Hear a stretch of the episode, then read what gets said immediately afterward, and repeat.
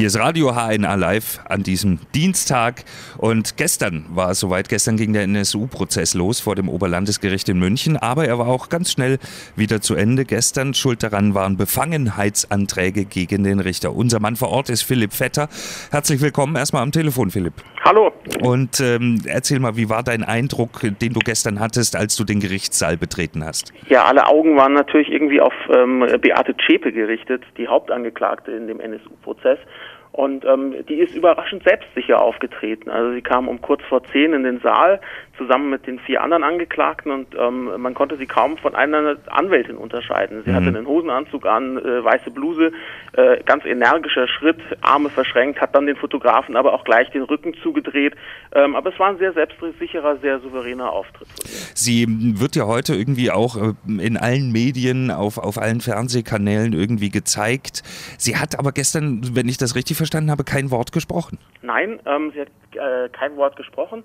Ähm, sie hatte aber auch gar keine Gelegenheit dazu. Also der Richter hat sie noch nicht gefragt, ob sie aussagen möchte oder nicht, ähm, denn äh, soweit ist es gar nicht gekommen. Es wurde auch die Anklage noch nicht verlesen wegen diesen Befangenheitsanträgen, die gegen das Gericht gestellt wurden. Okay, es gab im Vorfeld ja auch Gerangel vor der Tür. Unter anderem wollten zwei Neonazis irgendwie in den Gerichtssaal. Haben die das geschafft? Ja, die haben das am Nachmittag geschafft. Ähm, das ist ein äh, relativ bekannter, zumindest hier in der Münchner Szene, relativ bekannter Neonazi, ähm, der auch in der Gruppe um Martin Wiese eine Rolle gespielt hat. Der hat vor einigen Jahren ähm, äh, ist verurteilt worden, einen Sprengstoffanschlag geplant zu haben auf das jüdische Zentrum hier in München. Mhm. Ähm, der war begleitet äh, von einem weiteren ähm, Rechtsextremen. Das war der Bruder von einem der Angeklagten, Mike E. Und ähm, die haben sich dann äh, in einer Verhandlungspause auch entdeckt. Also der Angeklagte hat nach oben geschaut und dann haben sie sich stumm zugenickt. Mehr ist aber auch nicht passiert. Okay. Der Richter, der hm, wirklich ja nun äh, unter Kreuzfeuer steht, der steht ja nun wirklich in der, in der fetten Kritik aller Leute, die sich gemüßigt sehen, was zu sagen. Der kam ja relativ, also erstmal mit Verspätung auch in den Saal, habe ich gelesen, mhm. stimmt das? Ähm, was hattest du für einen Eindruck, wie der äh, so drauf ist? Ach, der war, er hatte sich, glaube ich, vorgenommen, ähm, dass er das Ganze jetzt völlig ruhig und ähm, souverän angeht. Ähm, er steht ja so ein bisschen in dem Ruf, dass er leicht aufbrausend reagiert. Das war gestern überhaupt nicht der Fall. Er hat sich nicht aus der Ruhe bringen lassen, hat das ähm, alles äh, völlig äh, formal korrekt abgehandelt. Ähm, ich meine, die Befangenheitsanträge, die richten sich ja gegen ihn persönlich, also man hätte da durchaus auch irgendwie eine äh, emotionalere Reaktion erwarten können. Er hat aber überhaupt keine Emotionen gezeigt, sondern hat das ganz kühl juristisch durchgezogen. Okay. Hast du noch irgendwelche Eindrücke von gestern, die man, die man im Fernsehen oder, oder in der Zeitung nicht so richtig mitbekommen hat?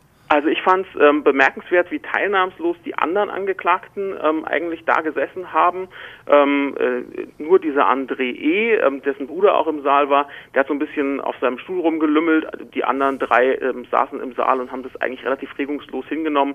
Ähm, es war tatsächlich so, die Augen waren halt auf Beate Zschäpe gerichtet und die anderen haben eigentlich keine große Rolle gespielt. Okay, ähm, die ganze Verhandlung gestern äh, ging ja auch dann wirklich mehrere Stunden. Es äh, macht für mich so ein bisschen den Eindruck, dass das vor allen Dingen auch ein, ein ellenlanger Prozess werden könnte. Absolut.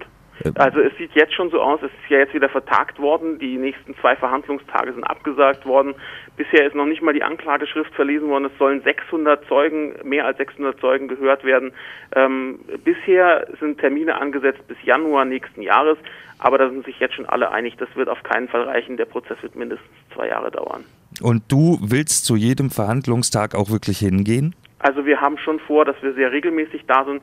Ob es am Ende jeder einzelne Verhandlungstag ist, ähm, das werden wir sehen. Ich glaube, solange das Interesse ähm, der Leser und Hörer da ist, ähm, werden wir auf jeden Fall da sein. Philipp Vetter aus München zum NSU-Prozess, der gestern erstmal vertagt wurde. Es geht weiter am 14. Mai, da bist du auf jeden Fall wieder dort. Da sind wir dort, jawohl. Und dann hören wir uns sicherlich auch hier wieder. Ich danke okay. erstmal herzlich. Sehr gerne. Bis dann.